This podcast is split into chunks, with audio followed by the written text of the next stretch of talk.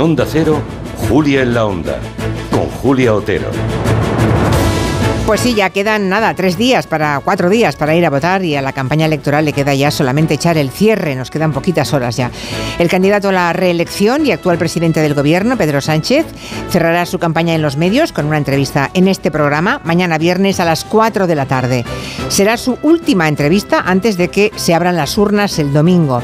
Pero antes, esta noche, es el candidato a la presidencia del PP, Alberto Núñez Feijóo, quien será entrevistado también en esta casa en Onda Cero en La Brújula. Los medios de comunicación han tenido un papel muy importante en esta campaña, es indudable, y no solamente los medios convencionales, ha sido una campaña desde luego embarrada, la continuación lógica, podemos decir, aunque no deseable, de una legislatura muy polarizada. ¿Cómo recordaremos esta campaña? Sin duda ha sido la campaña en la que más se ha hablado de mentiras, medias verdades y fakes directamente.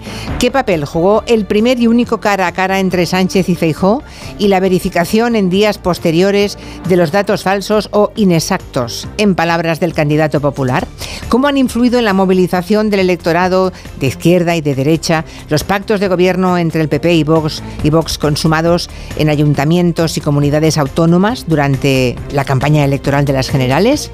Campaña en plena ola de calor con negacionistas climáticos llegando a las instituciones, con récord de voto por correo y mensajes insidiosos lanzando sospechas sobre su funcionamiento, con la aparición también de Sumar bajo el liderazgo de Yolanda Díaz y sin Núñez Feijo en el último debate entre los principales candidatos. Hoy no toca otra cosa que hacer último balance de esta campaña en el gabinete con Julián Casanova, Javier Gallego y Carolina Vescanza.